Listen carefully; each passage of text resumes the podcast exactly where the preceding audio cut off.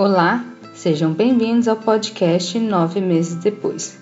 Meu nome é Jaciara Morgado e este é um lugar especialmente criado para que mulheres relatem seus partos e contem o que mudou em suas vidas após a maternidade.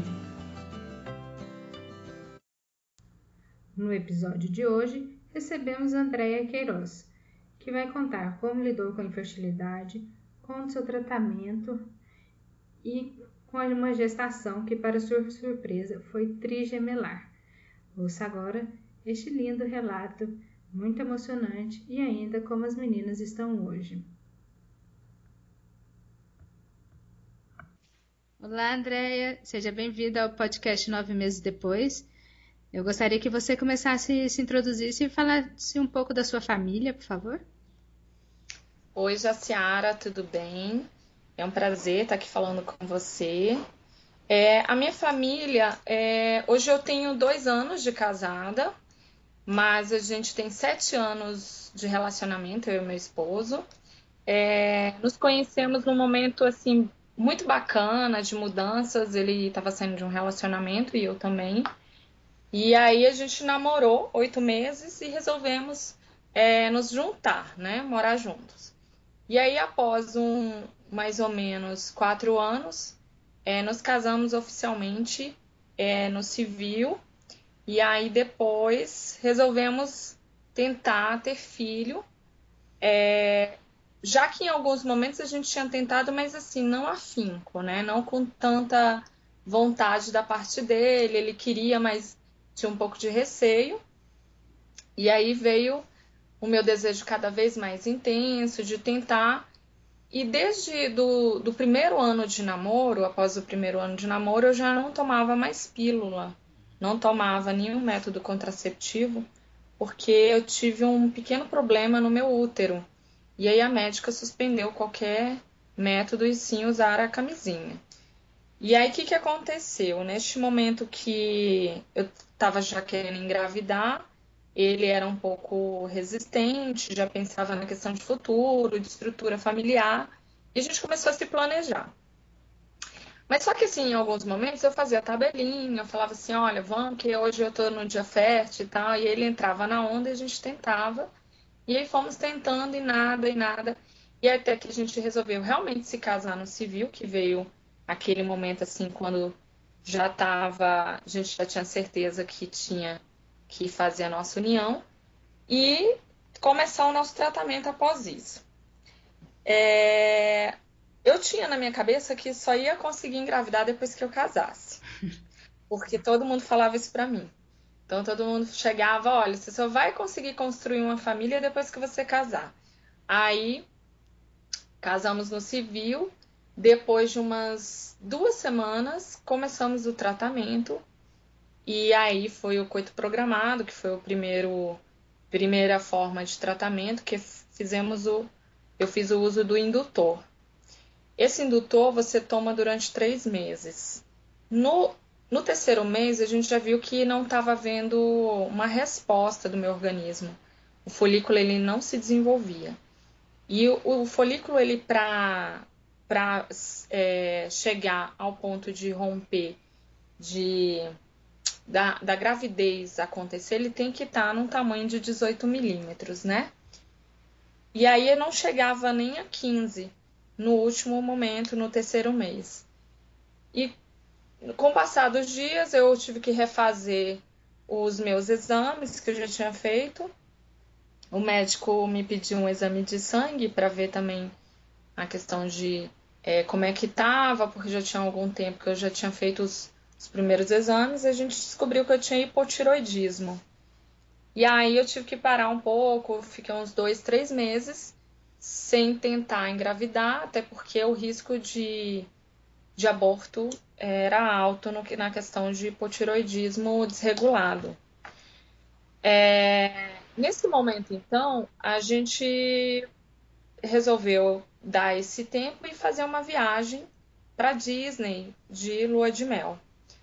É, aproveitamos bastante, ficamos nove dias lá e quando voltamos, é, fizemos logo no dia seguinte, fizemos a fertilização in vitro.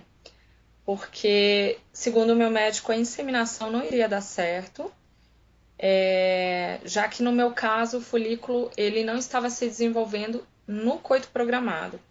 Então ele teria que, eu teria que receber um, um número maior de hormônios é, que seriam injetados na barriga.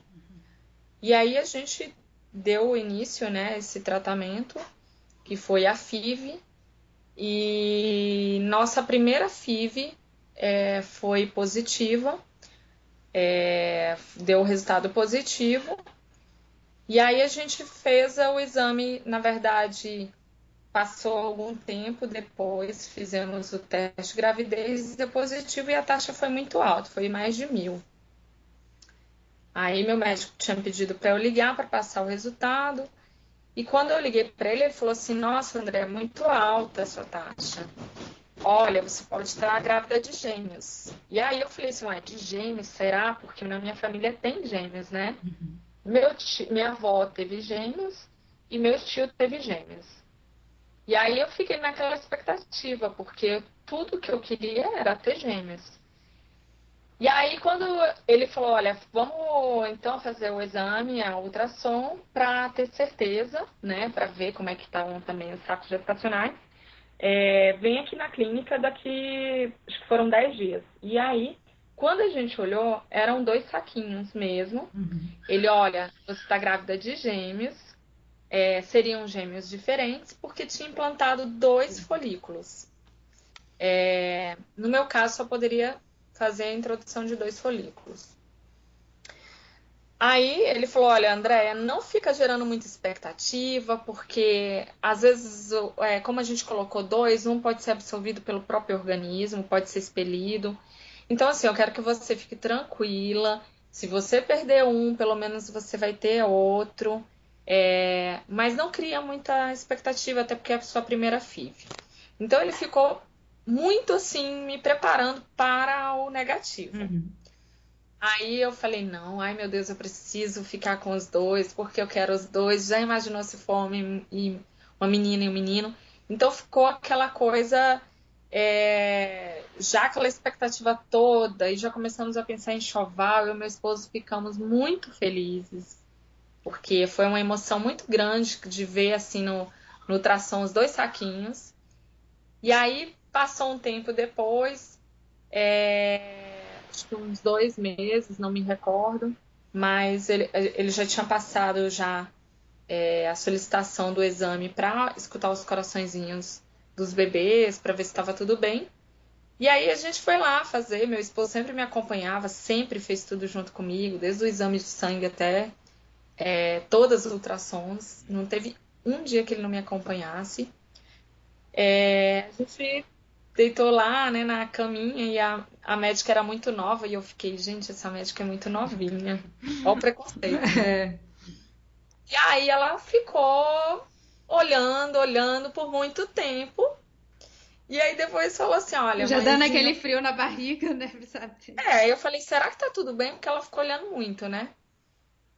Olha, mãezinha, o primeiro saquinho, tá, tá, tá, tá medindo isso. E olha o coraçãozinho, e o coraçãozinho tava ótimo, batendo forte. Olha o segundo coraçãozinho. Aí quando ela falou assim, olha, o terceiro, não... quando ela falou o terceiro, eu quase caí para trás. Eu, eu queria assim, na, na verdade eu falei assim, ela não sabe o que ela tá falando. Ela errou falei, a conta.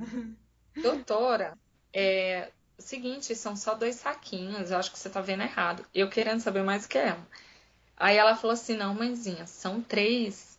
Eu falei: não, doutora, são dois. Porque eu não queria três, na verdade. E eu não queria nem acreditar, porque jamais eu teria três na minha cabeça. E depois eu vou te contar uma história, porque jamais eu achava que não teria três. Aí ela falou assim: ó, oh, eu vou te colocar aqui para ouvir o coraçãozinho do terceiro. Menina, quando ela colocou o terceiro, eu não sabia se eu chorava, se eu caía daquela cama, se eu saía correndo. Eu e meu marido tinham vontade de chorar, de, de mas assim, de desespero mesmo, de, de, porque o primeiro ultrassom foi emoção, aquela emoção de maravilhoso, dois e tal. E quando foi o três, a gente falou, meu Deus, a gente era só nós dois. Não, não, não podia nem engravidar. A minha, na verdade, foi descoberto. A minha infertilidade foi por causa desconhecida. Não foi descoberta a causa. Ah, isso que eu ia né? te perguntar. Se você e o seu marido tinham feito exames é, para saber a causa ou não, não tinha, não chegou Sim, a se conhecer. Uma série de exames, foi um processo longo, demorado. Ele fez espermograma para ver a qualidade do esperma fiz esteron. É, é um exame, eu não consigo falar o nome dele, mas é um exame bem complicado que você. Toda mulher tem que fazer quando está em processo de tratamento. Vários exames, é, exame de sangue. É, e aí não foi diagnosticado nenhum problema. E na verdade eu tenho ovário policístico. Neste momento não estava com ovário policístico. Uhum. E aí é, o médico ainda falou, André, mesmo se você tivesse com o ovário é, com, com pólipos, não é motivo para você não engravidar, tá? É, ainda mais que você fez uso de anticoncepcional por muito tempo, enfim. Nada é motivo. E aí, é, quando nesse exame, ela falou assim: olha, pode ter acontecido de um saco ter se dividido. E aí você tem gêmeos aqui idênticos, porque estão são dois numa mesma placenta, dois bebês, e uma, uma outra bebê, um outro bebê em outra placenta. E aí a gente. Eu sei que eu ficava rindo. Eu ria muito de nervoso, porque quando eu tô nervosa eu fico rindo. E aí é, eu não deixava ela colocar o negócio direito dentro de mim. E meu esposo, Andréia, fica calma, fica quieta, deixa a mulher terminar o exame. E aí terminamos o exame, ela gravou, a gente ficou esperando lá na recepção a gravação. Eu não consegui olhar na cara dele. Eu falava, meu Deus, que merda. Assim, sério. Porque não, na verdade, no início, você não tem aquela reação, nossa, que bênção. Deus está me dando um grande presente. Por que um grande presente? No momento você pensa assim, meu Deus. Como vou conseguir? Que que vou né? Como vou conseguir? É. E aí é, ele olhava para mim desesperado, sabe? Com, com aquela carinha assim, meu Deus do céu, o que, que vai ser de nós? A gente falava isso, botava a mão na cabeça. E aí as, tinham alguns casais na recepção ouviram a nossa conversa, né? Falando e tal, trigêmeos, eles. Vocês vão ter trigêmeos? Aí já começou aquele alvoroço, né? Aí fui embora, fui para casa, tava no meu carro, no carro dele, porque ele ia voltar pro trabalho. Eu voltei para casa assim, em estado de choque. Eu não sei nem como é que eu conseguia conseguir dirigir. dirigir. Eu não consegui dar notícia para ninguém. Tão, tão preocupada e atordoada que eu tava. Aí a gente, quando ele chegou em casa, a gente conversou bastante, né? E no dia seguinte resolvemos dar a notícia para a família, para todo mundo.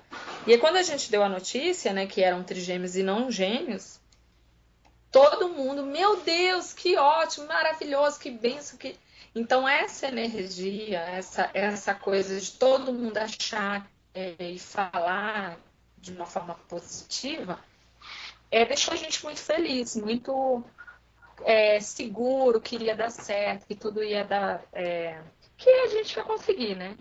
E que Deus estava nos presenteando. Porque realmente é um grande presente.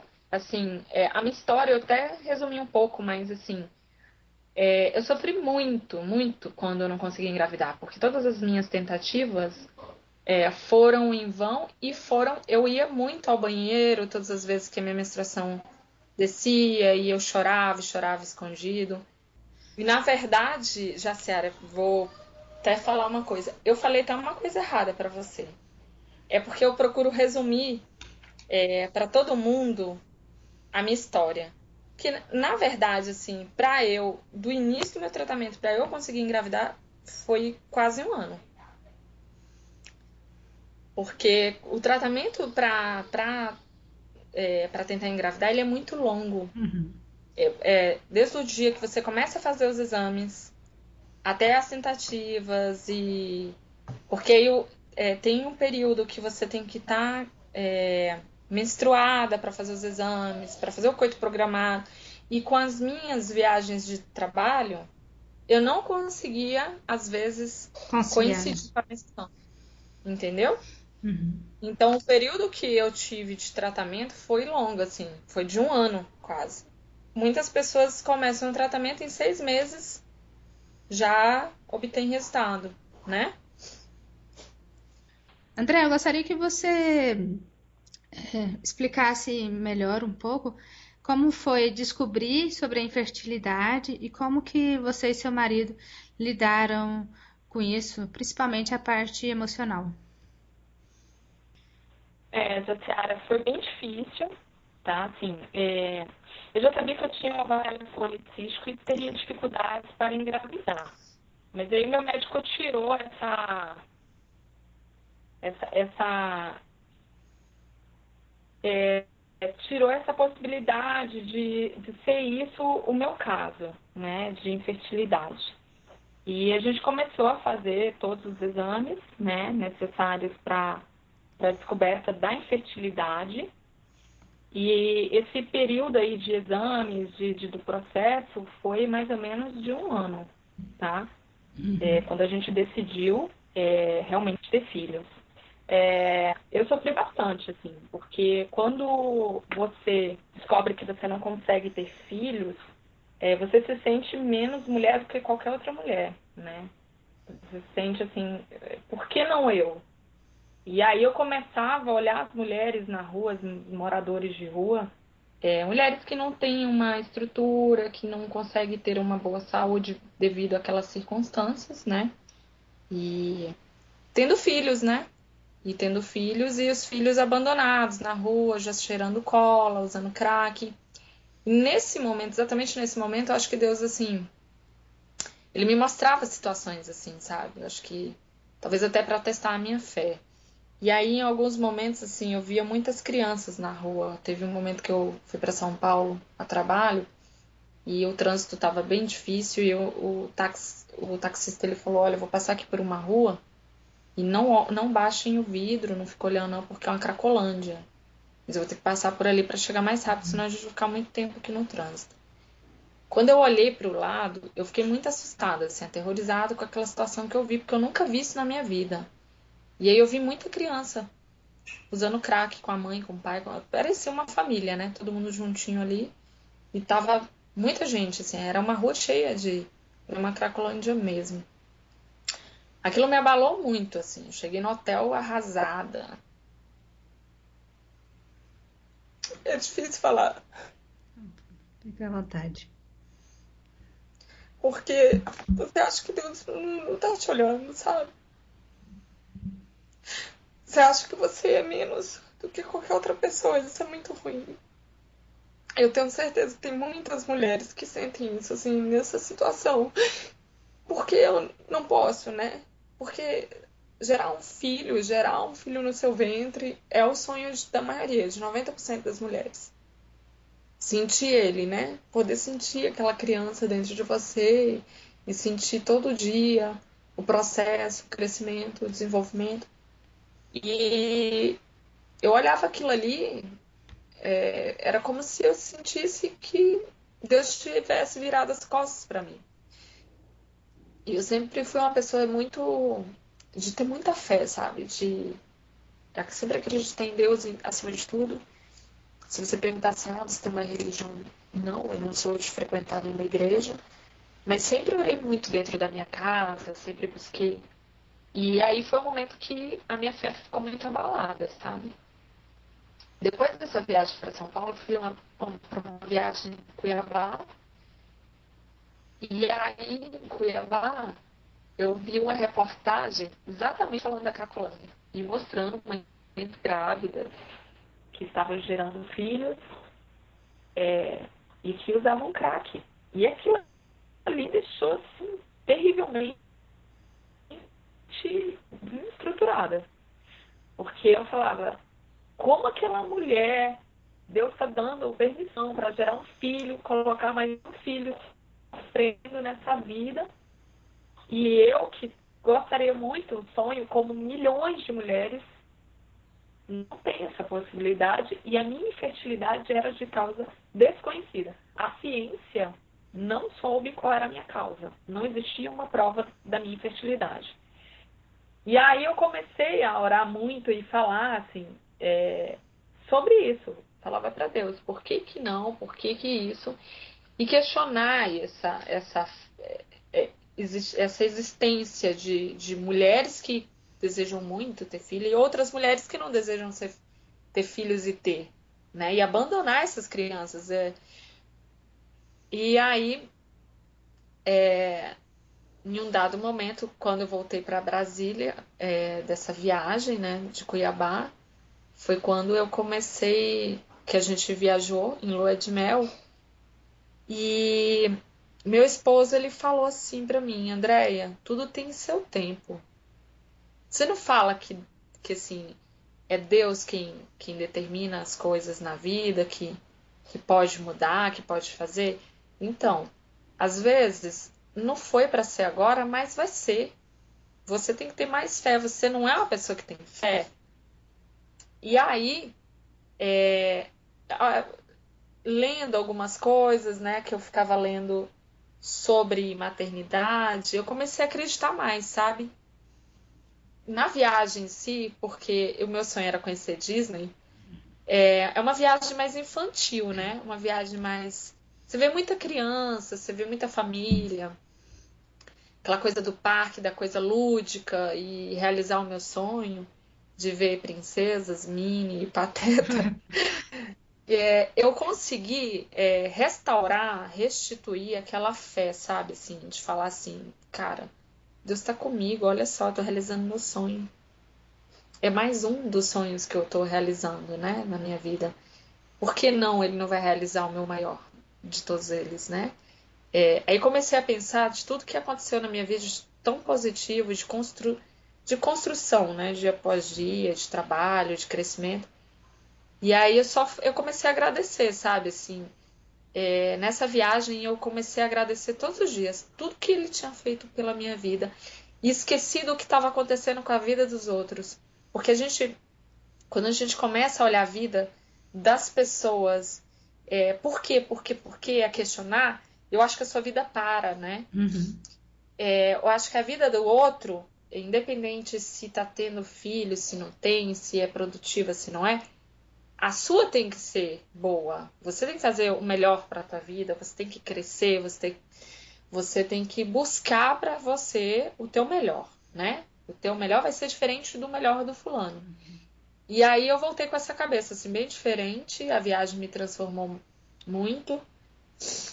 E a gente iniciou o tratamento. E eu iniciei o tratamento super positiva, super acreditando e, e sabendo que aquele momento era um momento de muita luz, que Deus estava ali é, transformando a minha vida e colocando assim.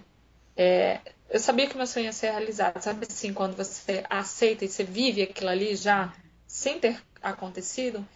E foi quando a gente fez a FIV no, no dia. É, eu comecei a falar para minha esposa, eu estou sentindo as, a, a, o nosso bebê dentro de mim. E eu ficava é, absorvendo isso. Quando no quinto dia, que foi para fazer a implantação, porque o primeiro dia você retira os folículos e faz. É, retira os folículos e os espermatozoides uhum. do, do, do, marido, né? E aí eles fazem a fecundação num vidro, é, coloca numa geladeira por isso que é chamado de bebê de proveta. E aí, depois de cinco dias, é implantado novamente no útero da mulher. É, o meu médico falou, André, a gente conseguiu dois óvulos que ficaram, que estão ótimos, estão perfeitos e eu tenho certeza que vai dar certo, que seu tratamento vai dar certo. E aí, é, então isso eu acreditei muito também. Acho que tudo na vida você tem que acreditar, né, que vai dar certo. E aí, após isso, foi é, quando a gente fez o exame, fez o beta, 14 dias, se eu não me engano, é, fizemos o exame para saber se tinha realmente engravidado. E o resultado foi positivo. E eu já tinha escrito uma cartinha de tão certa de que eu estava grávida. Eu recortei de uma revista uma, uma barriga de uma gestante é, dois bebezinhos, colei numa folha. E dei essa carta de presente para o meu esposo, falando que eram os nossos bebês, agradecendo a vinda. E agradecendo o pai maravilhoso que ele era. Porque o apoio do homem é fundamental, Jaciara, assim. O apoio do esposo, desde o tratamento a todos os exames. Os dois têm que estar muito juntos nisso, né? Tem que estar muito junto, tem que ser cúmplice, tem que ser muito parceiro, porque não é não é fácil. Eu tive momentos assim devastadores, assim. Eu tive um momento na praia que a gente tinha ido pra praia anteriormente, bem no início do tratamento. É, eu fiquei na praia como se eu estivesse num buraco. Todo mundo na praia, curtindo o sol, e eu tava num buraco negro porque eu não conseguia ver a minha vida andando para frente e eu consegui realizar ser mãe porque o tempo passava, o tempo passava, eu já estava com 34 anos e não consegui engravidar. Então, assim, é muito frustrante para uma mulher e principalmente se ela não tiver o apoio. E eu agradeço demais a Deus, ao homem que eu tenho, o esposo, porque ele teve um papel assim excepcional de me apoiar tanto com estrutura emocional, de estar comigo nos exames, de me levar tudo, fazer tudo comigo, para que esses nossos sonhos se realizassem, até mais meu do que dele, mas hoje ele é um grande pai. Ele ele faz tudo pelas nossas filhas. E a descoberta de três, na verdade, porque a gente pensava assim, nossa, é, será que a gente vai ter capacidade mesmo né, de, de conseguir criar, educar três filhos, porque são três grandes responsabilidades, né? São vidas. E vida para a vida inteira, né? Uhum. Que você é, tem essa responsabilidade.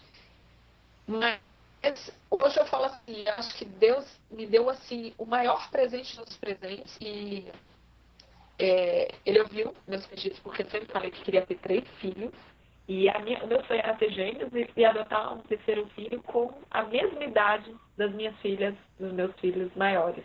Eu queria ter todo mundo na mesma idade. E aí meu esposo fala assim, André, você tem tanta fé e você falou tanto que, ó, tá vendo? Você ouviu, você tem que falar que a gente vai ficar rico, porque Deus te Você é muito boa para pedir, né? Ele fala, então, mas não, porque você não pede tal coisa para Deus, para Deus dar pra gente. Então ele brinca muito com isso, porque é, é a fé, né? Acreditar também que a coisa vai dar certo. E as meninas nasceram com 32 semanas e 6 dias. É, a minha gravidez foi uma gravidez de alto risco, mas trabalhei super bem.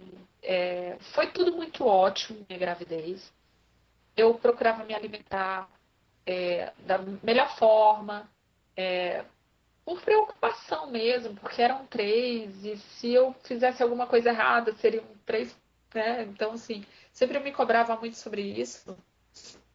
E a minha médica que me acompanhava, obstetra, ela falava: Andréia, você é a melhor paciente que eu tenho, a mais disciplinada. Então, é, isso é muito gostoso, é gratificante, porque é, você sabe que você está no caminho certo. E ela sempre me orientava e a gente sempre estava conversando assim, é, na medida do possível.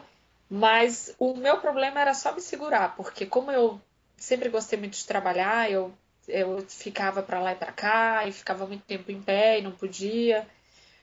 É, e aí chegou mais para o final, para o é, sexto mês, ela já me pediu para fazer repouso. E aí a gente teve que fazer um. É, eu serei encostada pelo INSS por conta da barriga que já estava gigantesca. Minha barriga ficou enorme, ela ficou abaulada assim, ó. Ela vinha de lado a lado, sabe? Uhum. E eu sou pequena, eu tenho 1,61m, magra. É, eu pesava 54 quilos na época que eu engravidei. Hoje eu pego azul ainda menos, porque o dia a dia não deixa você nem engordar. É, mas foi. E aí foi bem puxado, assim, com relação a peso mesmo para mim, da barriga. E aí já não conseguia respirar bem, eu dormia sentada. É, para levantar da cama, meu esposo me levantava. No quarto mês ele já me depilava, lavava meus pés. Então, minha barriga, quando eu estava com quatro meses, as pessoas perguntavam se eu estava de oito, se eu já ia ganhar. Então era uma vergonha. Eu já tinha vergonha de sair na rua, porque eu tinha pessoa que me olhava assim, oxe, o que, que essa mulher tá fazendo aqui, né? Pensava assim, por que, que essa mulher não tá no hospital ganhando bebê desse tamanho?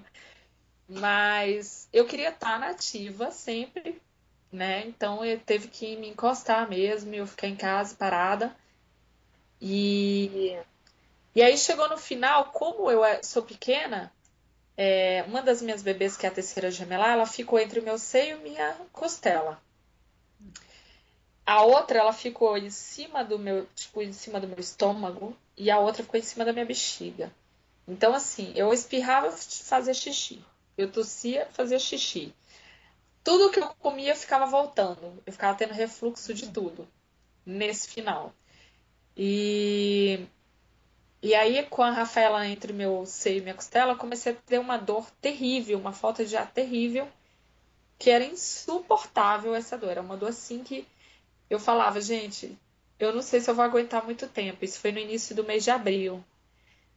Quando eu fiz um exame no dia 5 de abril, a médica descobriu na ultrassom que a minha bebê já estava entrando em sofrimento. Ela não estava mais crescendo, ela estava tendo uma restrição.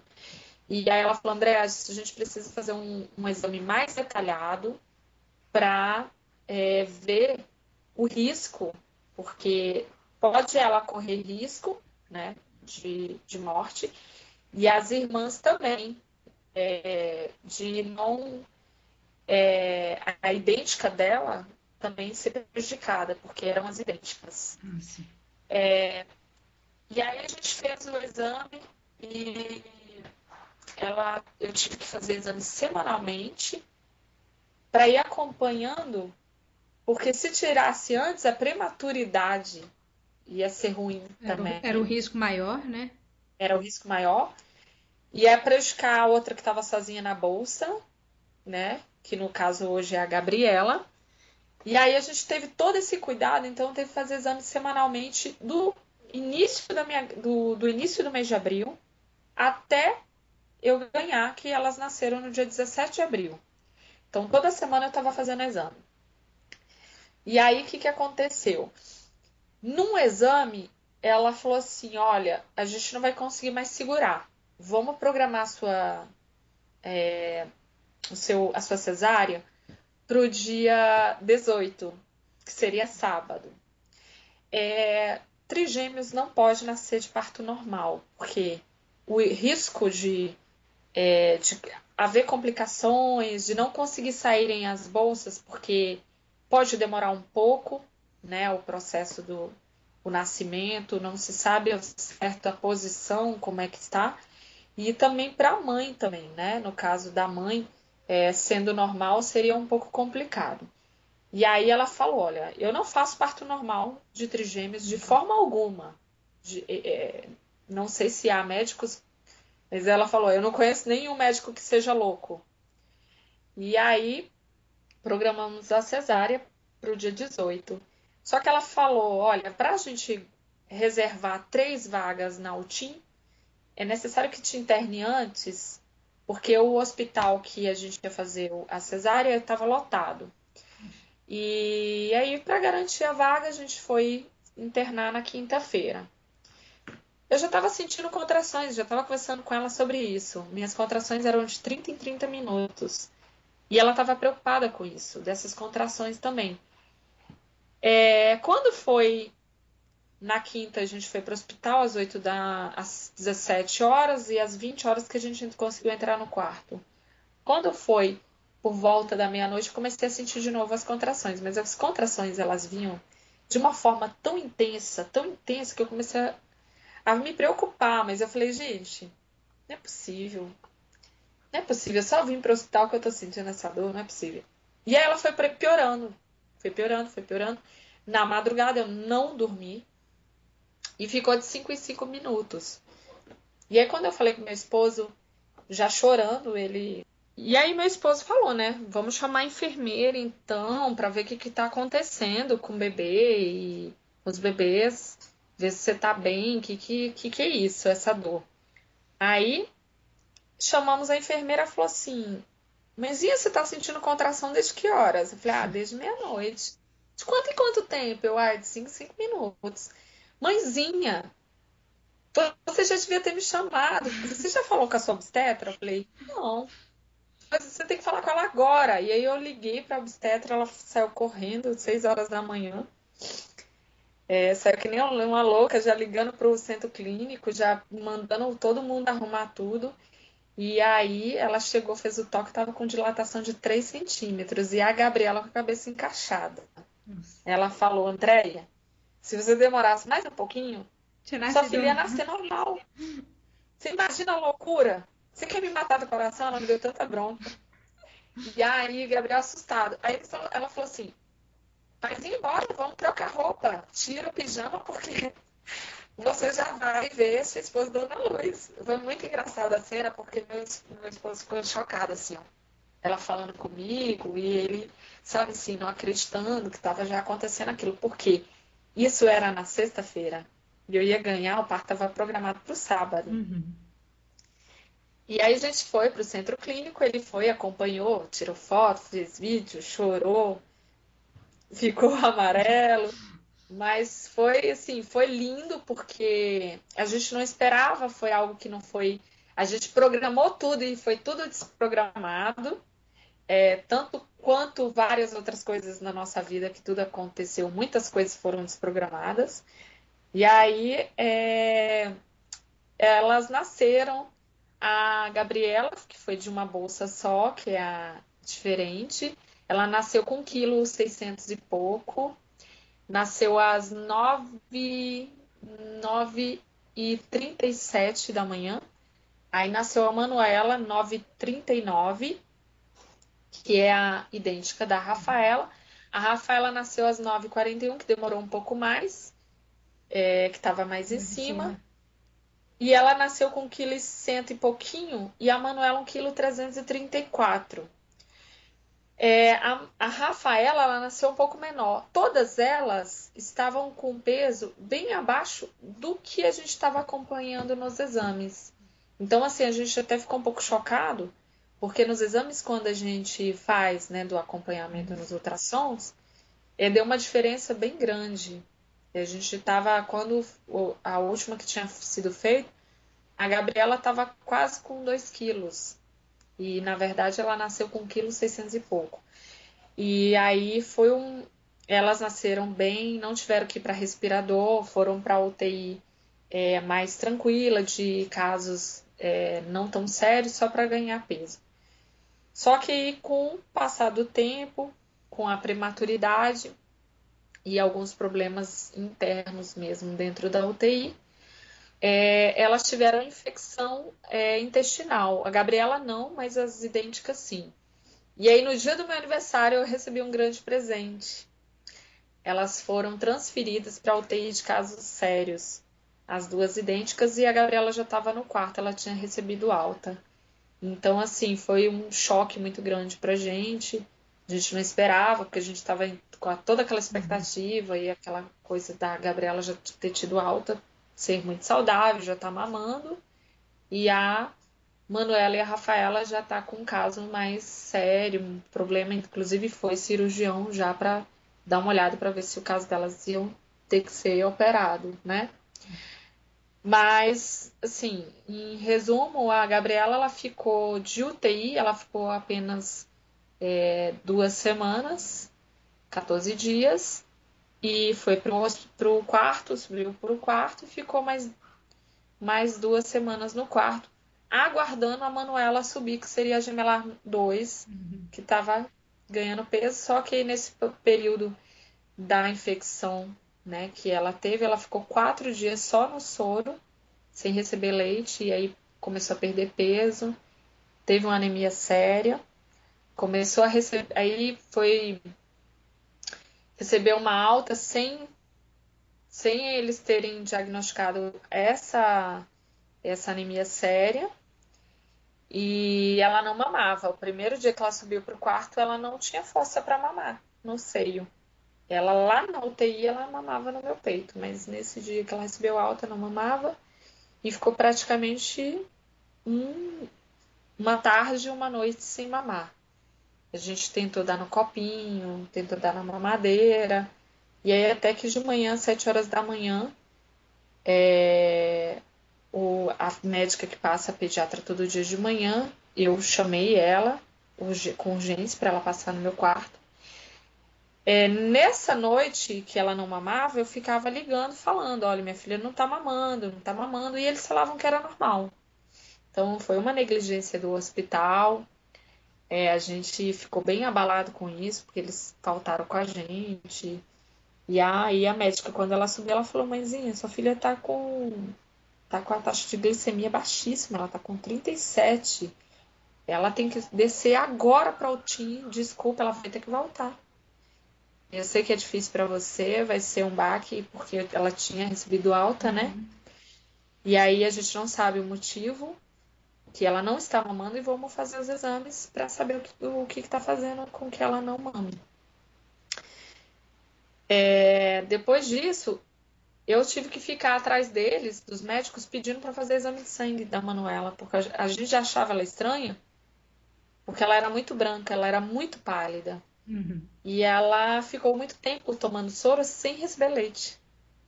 E aí, quando eles fizeram o exame de sangue, depois de três dias ela voltar para a UTI, é, foi diagnosticada uma, uma anemia muito séria que o, o, o, cérebro dela não entendia que tinha que produzir glóbulos vermelhos. É, é, não se sabia o motivo por que ela não produzia. E aí ela, a médica, uma das médicas é, falou, olha, eu tenho medo de fazer transfusão sanguínea porque aí pode ser que acostume, o organismo dela se acostume a receber e não produzir. Aí eu falei para ela, falei assim, você quer que eu faça um documento para autorizando que vocês vão fazer essa transfusão? Porque eu quero que vocês façam. Eu não quero mais a minha filha sem se alimentar e sem força. Ela precisa. Se o cérebro não está produzindo, a gente tem que fazer alguma coisa. Ela não pode continuar assim, senão ela vai morrer sem, sem mamar, sem tomar um leite, sem é, mas aí eles já estavam é, colocando ela na sonda de volta. E ela recebeu a transfusão sanguínea. Depois que ela recebeu a transfusão, ela voltou ao normal e fiz, normalizou e o medicamento, é, o ferro, começou a fazer efeito para ela e, e aí ela ficou mais umas três semanas na UTI. Né? No total, Manuela ficou 51 dias mais do que a gemela 3, que era a Rafaela, que saiu com 45 dias de UTI. Então, assim, a gente viveu uma longa jornada na UTI, foram quase dois meses, de altos e baixos. Era, tinha um dia que a gente chegava de manhã era um diagnóstico, a tarde chegava era outro. E é muito difícil esse momento assim de UTI, porque você fica totalmente desestabilizado, né? Você volta para casa sem filho no braço. É, você foi para trazer e não traz, né? É. Aí, é, quando a gente veio para casa com a Gabriela, foi no momento que a Manuela voltou para o TIM, né? E foi a hora que eu falei para até para médica, falei: "Chega, eu não quero mais ficar aqui no hospital. Eu tô ficando desestabilizada, que eu preciso da minha casa, preciso dormir na minha cama, não aguento mais ficar aqui". E eu quero que você dê alta para Gabriela. Porque a Gabriela ficou no quarto para ser acompanhada, né, para ganhar peso, enfim. Aí ela, a médica concordou comigo, falou que realmente não precisava mais de continuar e a gente voltou para casa só com a Gabriela, mas mesmo ela após o nascimento, né, delas, uhum. é, a gente teve nossa filha, a primeira filha nos nossos braços, na nossa casa, um mês depois. Então é a, é a dura realidade, assim, eu falo assim, a, ninguém sabe o que, que uma mãe de prematuro passa, né? Assim, é. é. muito difícil, é, é, é, porque a gente vê muitos casos ainda piores que o nosso. Eu vi duas mortes ainda de bebês lá, de mães que a gente começou a ter criar um laço e uma amizade e que elas perderam os filhos, morreram os bebês lá e a gente ficou muito abalado por eles, né, pelos casais. Então é difícil, assim, é um momento bem doloroso. Mas hoje as meninas estão super saudáveis, é, são meninas bem fortes, que todo mundo fica impressionado porque elas eram muito pequenininhas, né, muito magrinhas, é, e hoje são extremamente saudáveis, assim, eu falo que nesse um ano e um, é, cinco meses delas, elas tiveram dois resfriados só, mais nada. Hum. Que na verdade é um resfriado com alergia, que elas também têm rinite. Então tá tudo 100% agora. Tá, dentro do esperado até para qualquer criança, né? Não é não teve nada em relação à prematuridade. Sim, nada em relação à prematuridade, porque todo mundo espera que que o bebê prematuro ele eu até vivi um pouco isso assim, acho que teve, vai ter mãe que vai se identificar. É, que o bebê prematuro é um bebê vai ser retardatário, sabe assim, vai ser um menino que vai ter problema, não vai sentar. Até pessoas da minha família chegavam na minha casa e falavam assim: "Ai, Andréia, será que ela vai sentar? Será que ela vai demorar a sentar? Será que ela vai demorar a andar? Nossa, ai, tô preocupada com as perninhas, com isso, com aquilo. Sabe assim, uns comentários até inconvenientes? Uhum. E que é, isso foi até desafiador, porque eu estimulava muitas meninas. Fiz muito estímulo em casa, não levei para é, nenhum fisioterapeuta, não levei nada, porque para mim seria difícil ficar todo tempo se locomovendo com elas, com as três. As mães de um que eu conheço, que eu fiz amizade, levaram, fizeram acompanhamento com, com profissionais. Foi muito bom para elas, né? Mas no meu caso, foi feito todo estímulo em casa. E, e posso garantir que, assim, elas são bem mais evoluídas que muitas crianças que eu conheço de bebês a termo. Porque os pais, às vezes, é, acham normal o filho naquele processo deixou a criança se desenvolver no período normal, né? Digamos assim, ela tem o processo dela. É, quando é prematuro, ele, ele vai ter realmente essa dificuldade devido à correção. As meninas eram para ter nascido no dia 6 de junho, elas nasceram dia 17 de abril. Então, elas teriam mais dificuldade em vários aspectos, desde o psicomotor até a introdução alimentar. Uhum. Foi um pouco mais tarde. Mas eu posso te garantir que todo o desenvolvimento delas foi excelente e foi melhor do que é, em comparação a algumas crianças que eu conheço. Ah, que bom. A gente fica feliz em, em ouvir quando apesar dos problemas da UTI, né, da prematuridade, que consegue reverter, né? Sempre tem que, que essa correção, né, que muita gente não sabe, que aí corrige entre a data do nascimento e a data que era prevista, mas aí já entra no, no período correto, né? Sim. É, depois, com muitos pediatras falam que até três anos é, acaba essa, essa diferença, né? Hoje eu não percebo mais tanto diferença na Gabriela e na Manuela. Uhum. Mas olha só, a Rafaela, que é a que nasceu de 1,1 kg, ela demorou muito mais para engatinhar. Hoje ela não anda ainda. Uhum. E não é porque ela não tem força na perninha, ela anda no andador, ela tenta subir no sofá, mas ela não quer andar. Ela não quer andar. E a gente até brinca, fala assim, ela tem preguiça. Uhum. Mas é porque todo bebê tem o seu tempo. Então tem muita gente que esquece que não é que o tempo que é determinado uhum. para as crianças. E sim, cada criança, cada bebê tem o seu tempo. Então, assim, eu acho que até tem muitas mães que vivem isso. Pessoas que vêm, que falam, ah, mas ele devia estar tá andando, ah, mas devia estar tá engateando. Não, o bebê tem o seu tempo também. Uhum. Vai ter que fazer estímulo, tem que fazer estímulo. Mas aprender também a tem falar, que respeitar, tem que né? Mais rápido. Então, é porque toda, toda criança, ela, ela tem o seu tempo, né? Todo bebê tem o seu tempo. E lógico que a gente vai ter que fazer o estímulo para a criança aprender, para se desenvolver, né? Uhum. É, e até algumas necessitam de ajuda de profissionais, sim. Mas a gente também tem que aprender a lidar com essas diferenças, que todas as crianças são diferentes, os bebês são diferentes. Não é porque eu tive o meu filho, que ele falou com um ano, que o filho da fulana tem que falar com um ano. É verdade. Né? E aí tem muita gente, principalmente assim, mães que vivem isso, família que entra dentro de casa e fala, não, mas meu filho eu criei assim assado. É, ah, meu filho já andava com nove meses. Não, mas sua filha está com problema, porque ela não anda com um ano. Então, é, a gente tem que parar um pouco isso, de comparações, de falar que o filho faz ou não faz, e, e começar a desenvolver mais o próprio desenvolver a habilidade de cada um dentro do tempo da criança e do bebê, né? É verdade.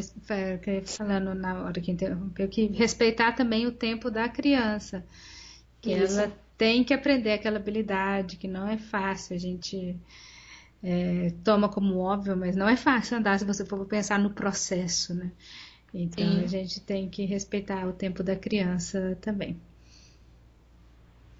Isso mesmo. Tá.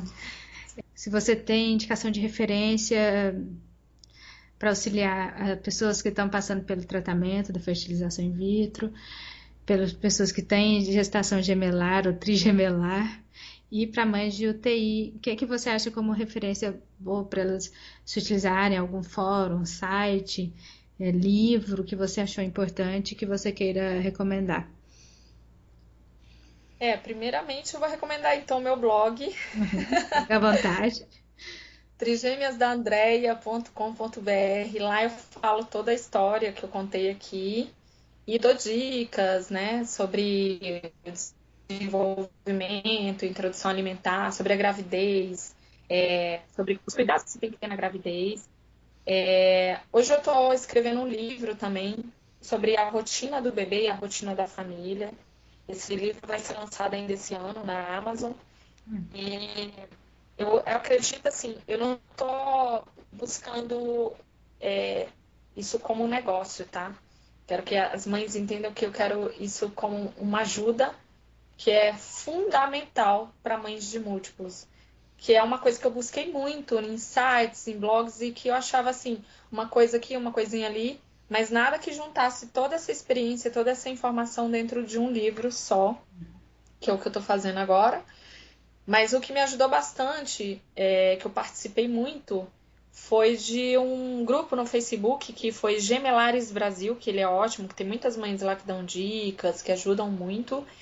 É, conheci pessoas que até hoje tenho, me relaciono e tenho amizades. É, tem o, o site é, Baby Center, que eu acompanhei minha gravidez toda, todo o processo do crescimento do bebê através desse site, que eu acho ele super interessante. É, o livro Encantadora de Bebês também li, acho legal. É, e alguns blogs, tem alguns blogs que eu também procurei informações, que foi o, os trigêmeos da Michelle, que ela tem trigêmeos, e ela também me deu muita dica, o que foi muito bacana. É, desde, a, desde o chá de bebê, né, uhum. até essa, essa questão aí do dia a dia de, de cuidados com múltiplos, eu achei é, no, as informações também no blog dela, achei bem interessante. Hoje o blog, o blog dela até é bem mais completo, tem bem bastante informações. E é isso que eu tenho de, de referências da Ciara. Ah, então ótimas. Eu vou listar elas é, na, no, no site. E uhum. então para todo mundo ter acesso também a essas informações. E espero que o livro seja bem sucedido e que se você puder passar o nome, a gente também ajuda a divulgar. Até para pelo visto vai ser mais prático, né? Vai ser Vai, eu vou, eu vou colocar uma coisa mais prática, como se fosse um manual. Eu vou falar um pouco da minha experiência, quer dizer, um pouco uhum. muito, né? Uhum. Porque é um pouco muito que eu falo assim, quando se fala de três bebês é muita coisa, né? Mas eu vou procurar é, dar dicas tanto para uma mãe de um como para uma mãe de três.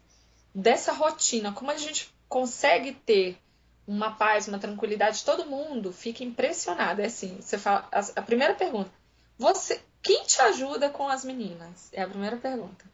É, quem me ajuda? Uma babá, só. Uhum. Ah, ela é uma coitada na minha mão, sofrida? Não. Ela é feliz. Ela brinca com as meninas. Por quê? Porque a gente tem uma rotina, a gente tem tudo separado, tudo arrumado. É um esquema que a gente fez desde quando ela começou comigo e que sempre deu certo. É... E aí a gente mantém tudo isso muito organizado. Então, o que eu falo assim, é fundamental ter organização. Se eu casal, se a casa consegue ter uma organização e, e for assim, eu tenho que ser focado em manter minha, minha organização, a minha rotina, para que eu seja feliz. É, as pessoas falam assim: você, tem, você não tem olheiras. Não, eu tenho olheiras, mas eu me maqueio, eu tenho tempo para me maquiar. Por que, que eu tenho tempo para me maquiar? Né? Tem mãe que fala: Nossa, eu não tenho tempo para me maquiar, não, André, eu tenho um. Como é que você consegue se maquiar? Então, é, eu brinco e falo assim, cara, se eu não me maquiar, meu marido não vai me querer mais. Aí você imagina, eu com três meninas. Tô lascada, né? Tem que pensar assim, o lado, o lado que você fala, cara, é, a gente só faz muita coisa sob pressão, né? Uhum. É meio assim, o ser humano é mais pressionado. Então eu penso, cara, se meu marido separar de mim, eu tô ferrada. Então peraí, deixa eu me arrumar, deixa eu cuidar dessa parte mais eu e ele, né? Não posso esquecer. Não pode esquecer que também tem o tempo, tempo, né? Isso, e a gente combinou, ó, vamos uma vez na semana, a gente vai nem que seja ali na padaria, na esquina, tomar um café. E sério, o pessoal conhece a gente, tá? Porque a gente vai lá tomar um cappuccino. Uma hora, duas horas que seja do nosso tempo, que é a hora que elas estão brincando com a, com a Jaque. Uhum. Então a gente procura se organizar, ter tempo, ter tudo separado, é, certo, cronometrado, para que a gente consiga viver. Porque uhum. senão você não vive com três, né? É você descabela.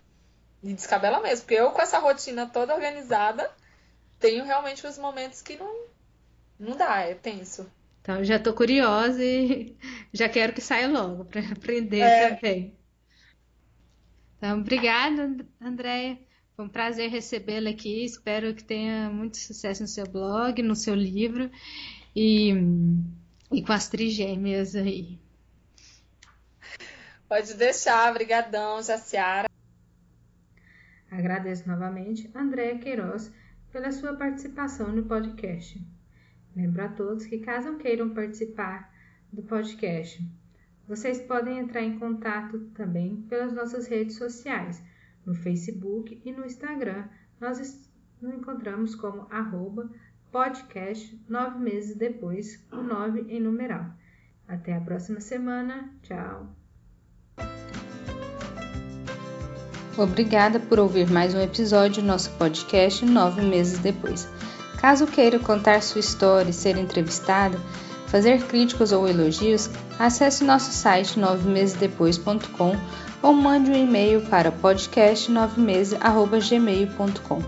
No site você ainda encontrará informações sobre as mães que apareceram aqui, as referências citadas por elas e fotos dos momentos mais especiais de suas vidas. Lembrando que o 9 é em numeral. Para não perder nenhum episódio, inscreva-se em nosso canal pela iTunes ou pelo seu aplicativo favorito. Aproveite a oportunidade para nos avaliar também. Até o próximo episódio. Tchau!